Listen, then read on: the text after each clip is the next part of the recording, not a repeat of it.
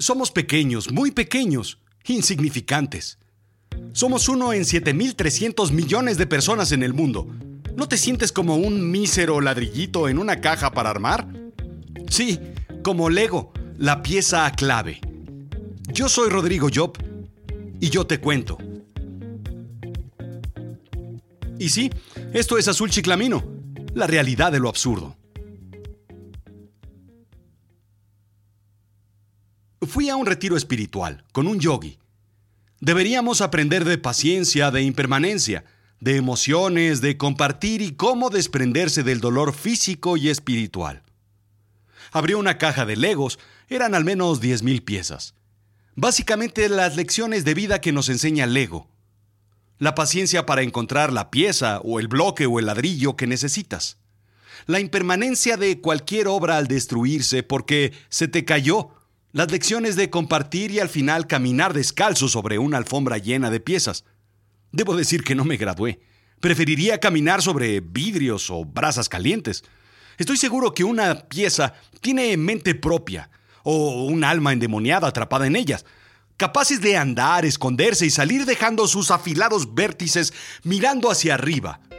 Quien no ha pisado un ladrillo de Lego tiene problemas de insensibilidad muy profundos. En realidad, es la imaginación de un adulto como yo, pero no necesariamente maduro, para contar la historia de un niño como yo. Es el juego de las ideas. ¿Qué se necesita para ser nombrado el juguete del siglo? Ser completamente versátil, educativo, entretenido, sano y generacionalmente trascendente. Imaginación. Lego es el combustible, estoy seguro, que hace que la máquina cerebral se desarrolle, que la ardilla funcione más y más rápido, que el foquito se prenda en la cabeza de los niños. Como escritor, estoy seguro que gran parte de la imaginación del storytelling vino de ahí. Bueno, de ahí, de Madelman Explorador Safari, que dicho sea de paso, venía con un accesorio políticamente incorrecto. Del kit de acero, hoy mal nombrado Max Steel, ¿te habías dado cuenta? Del hombre elástico y de los figurines de Star Wars y el hombre nuclear. Pero Lego, Lego definitivamente es el rey. Lego es la abreviatura de dos palabras danesas, Leg Got, que significa jugar bien. Fue fundado en 1932 por Ole Kirk Christensen, Christensen, en realidad como un taller de carpintería. Las cosas no fueron bien, ya sabes, casi casi como telenovela latinoamericana. Los productos de alta calidad de madera no se venden, tienes que despedir a todos tus empleados, se incendia la fábrica una y otra vez. Solo faltó que lomeara un perro y que el villano de su gemelo malo lo defraudara ante Hacienda y se robara a su esposa, cosa que no pasó porque pues también ella murió. Al final, queda sin taller, sin esposa, sin dinero, sin empleados, sin nada. Hoy está en manos del nieto. Sigue siendo extrañamente una empresa privada. En un momento dado, Olé compra una máquina de inyección de plástico con la que pretende reconstruir su taller y comienza a hacer figurillas y ladrillos de plástico para construir. La empresa, sí, en una economía complicada y envuelta por una guerra mundial, sigue sin crecer hasta que su hijo toma el control de las ventas y consigue hacer alianzas y negociaciones importantes pero no fue sino hasta años más tarde que desarrolla y patenta en 1958 el sistema de acoplado que hoy es tan conocido. El clic de Lego es tan famoso como el de Gerber o el del champán o el de la corcholata de 1892 de William Painter. Nada que ver con Mario Pintor. La estrategia es muy clara. En ese momento, expansión geográfica, expansión de edades, expansión de productos y en experiencias. Comienzan a encontrar nuevos mercados consiguiendo licenciamientos de películas y personajes como Spielberg Studios, Star Wars, Harry Potter y otros, topándose con un problema.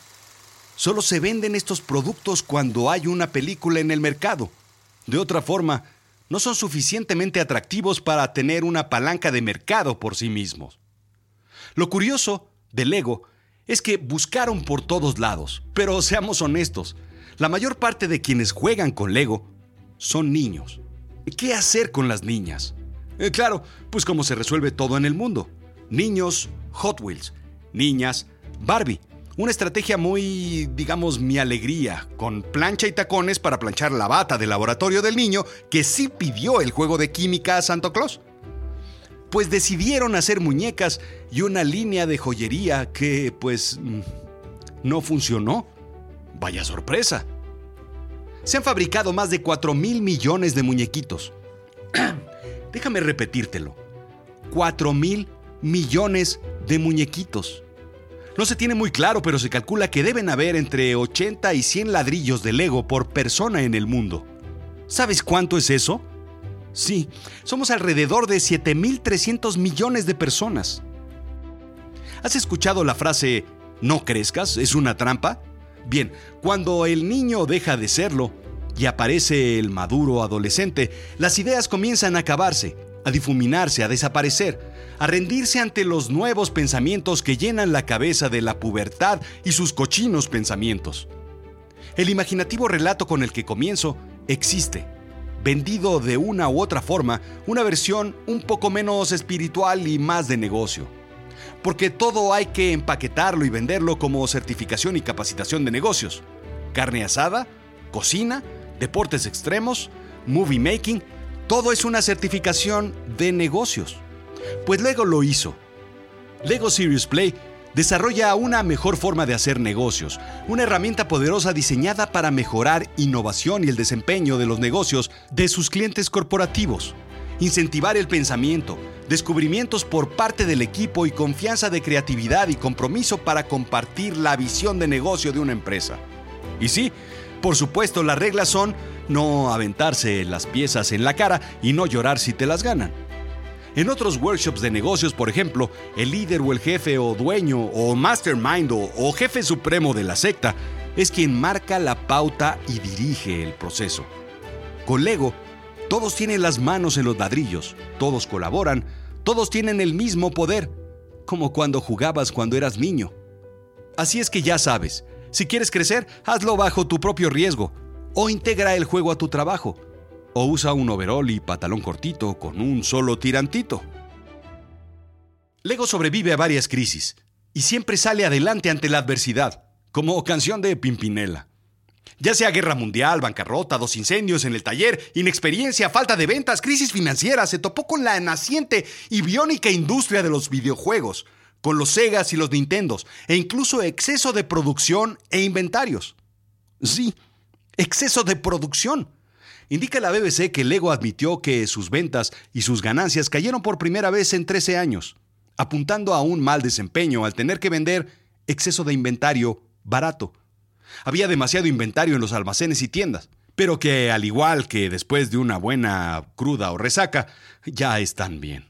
Lego no está entre las 10 compañías más valiosas del mundo, ni en las 20 ni en las 50, pero sí en las 100 Fortune lo coloca en el número 96 con un valor de marca de 8 mil millones de dólares. Marketing 91 lo coloca como la empresa más grande de juguetes por encima de Bandai, de Fisher Price, Barbie y Mattel. Es increíble. Una empresa de pedazos de plástico, de bloques, basada en ingenio y no necesariamente en tecnología. Una compañía con más de 80 años de edad, ¿te das cuenta? Y no es nada de extrañarse ha sido capaz de colocar un producto que se diseñó para jugar en diferentes aplicaciones como en la pantalla grande con películas y videojuegos, en un parque de diversiones. El 7 de junio de 1968 se abre Legoland, el parque de diversiones. Solamente su primer año recibieron 625 mil personas. Aplicaciones para la robótica, incluso el arte como la escultura o la Em, la, la pixel Lego pintura? Artistas como Ai Weiwei han aprovechado esta forma de arte para comunicar problemas políticos sociales. Incluso tienen sus propias tiendas. Se involucraron en la capacitación corporativa y por supuesto tienen su enorme exposición en Las Vegas y en sitios de ese tipo. Coleccionistas empedernidos compran e intercambian piezas únicas de antaño. Esta empresa es una locura. En 2009 James May de Top Gear construyó una casa con 3.3 millones de ladrillos, con su excusado y regadera y cama y todo. Es incluso un récord Guinness. Lego ofreció llevársela a su parque de Berkshire, pero el costo sería muy alto. También lo criticaron por no pedirles ayuda para hacerla. Uy, qué delicados. Básicamente Lego es como la aspirina. Sirve para todo. O la vitacilina o el té de manzanilla, dependiendo de dónde estés. Para 1980, el 70% de las familias de Europa Occidental con niños menores a 14 años tenían Lego. ¡Wow! ¿Te das cuenta? La participación de mercado era increíble. Para 1987 se encontraban en 115 mercados. El siguiente gran reto de Lego es dejar de depender del petróleo para 2030. ¡Wow! Si eso no es visión, yo no sé qué es. Bueno, sí, tal vez pues, simplemente, pues, pues, pues visión es la capacidad de ver. ¿No crees? Pero, ¿qué tan versátiles son los ladrillos? Puedes combinar 6 ladrillos de los de 8 muescas en 915.103.765 maneras. Imagina que una caja no tiene solo 6 ladrillos, sino más de 100, 1000 o 2500 que tiene el halcón milenario, y otros son mucho más grandes. ¿Cuántas posibilidades puede tener un niño para crear algo, para imaginar? ¿Cuántas opciones? Pues de niño, de niño yo no lo sabía, pero sí lo sabía. Sabía que las opciones eran enormes, eran, eran brutales. Sabía que las combinaciones eran infinitas. Repetir una obra era imposible. Aprendí a tener paciencia y aprendí a ser tenaz. Aprendí a imaginar y a crear. Aprendí de formas y colores. Aprendí a compartir y a competir a leer instructivos y a tener orden, a jugar y a guardar, a recoger al final del día. Aprendí que al final del día todas las piezas se van juntas, a la misma caja, desarmadas, y que cada vez que quieras jugar, el juego comienza desde cero. Aprendí que hay muchas formas de hacer las cosas y que no hay una correcta y una incorrecta. Todas son válidas y todas son hermosas. Pero sobre todo, aprendí a buscar, a hurgar en la caja, a remover, a reconocer, a desesperarme porque una pieza no aparece. Aprendí a encontrar. Porque al final, así es la vida, así es el mundo. A encontrar las piezas que de verdad hacen tu vida crecer, las que hacen que se complete tu vida, tu forma de ser. A encontrar a las personas que hacen de tu vida emocionante, memorable y digna de vivirse. Como simples piezas de Lego. Esto fue Azul Chiclamino, la realidad de lo absurdo. Yo soy Rodrigo Job, visítame en azulchiclamino.com, sígueme en iTunes, en Spotify, SoundCloud y en todas las plataformas de podcasting como Google Podcast, Teacher y ya sabes cuál, sobre todo en la que me sigues. Suscríbete. Sígueme en Instagram y Twitter arroba rodrigo-job y por supuesto en Facebook. Ah, sí, y antes de que se me olvide, escucha, me lo contó la noche. Un podcast de historias pues distintas a Azul Chiclamino, un poquito más oscuras, divertidas, emocionantes, pero que te sacarán un sustillo por ahí. Gracias.